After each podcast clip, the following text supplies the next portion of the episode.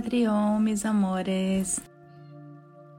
Los niños están a cargo de los mayores que están a su cargo, ¿no?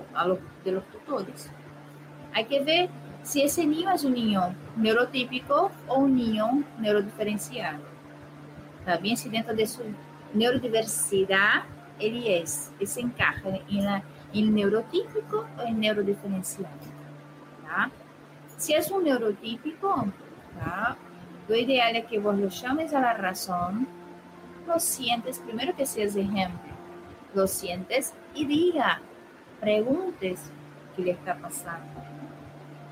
Si quiere hablar, si necesita hablar y si necesita espacio. Y si le das un espacio, dependiendo de su edad, un niño de 10 años no va a tener una autonomía de un espacio de estar ya solo. Puede hacer cualquier cosa. Entonces vas a, va a tener un espacio controlado, revisado, a ver qué está pasando, pero le vas a dar un pequeño espacio para que se calme, le va a se va a acercar, darle un abrazo, sabe qué es lo que está pasando. Porque las rabietas expresan impotencia. Eso que llamamos de rabieta, el niño está diciendo que siento impotencia. No sé cómo manejarme. Necesito autonomía. Pero ¿qué es lo que pasa? Los niños, dependiendo de la edad, no pueden tener una autogestión. Los padres tienen que estar encima de ellos para orientarlos. Para eso somos padres. ¿Se entiende? O para eso somos tutores. La obligación de los padres es orientar a las criaturas, es orientar a sus hijos. ¿Me explico? Darles herramientas para subsistir, sobrevivir, proteger su integridad física y mental. Entonces un niño de 10 años no tiene discernimiento para saber lo que es correcto, lo que es incorrecto, lo que le conviene o no le conviene. Entonces uno como tutor, uno como responsable, tiene que estar atento a lo que le está pasando. Los niños no hacen rabietas solo porque si primero que un niño que fuera malcriado, ¿quién lo crió? Si tu hijo es malcriado, ¿quién lo ha criado? ¿Se entiende? El vecino. ¿De quién ha aprendido eso? ¿Del vecino? No. Entonces es importante uno que ya aprendió un poquitito más, que tiene un poquitito más de conciencia y comprenda lo que le está pasando de, de alguien o de algo sacó, escucharlo. A ver, mi amor, ¿qué es lo que te genera impotencia? ¿Querés hablar con mamá? ¿Querés que mamá te escuche? ¿Querés que hagamos algo juntos? ¿Qué es lo que te está pasando? ¿Qué es lo que te frustra? O no podés eso y el niño le agarra un berrinche. Hazle, mi amor. Mamá dijo que no puede eso. ¿Vos entendéis por qué no podés eso? No, bueno, te voy a explicar explicas. ¿Me explico?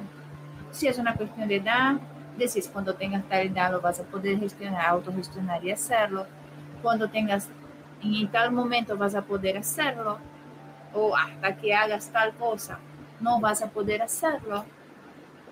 Ponerle que tiene los promedios bajos, primero es ver emocionalmente qué le pasa, mentalmente qué le pasa. Y de última, si es algo de vagancia, decir, mira, mi amor, hasta que vos no termine eso, no podés hacer la otra cosa.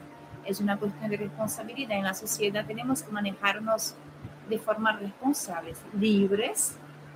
Nosotros tenemos que hacer lo que tenemos que hacer para ganar lo que tenemos que ganar.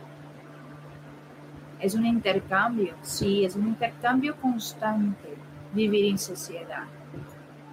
¿Se entiende?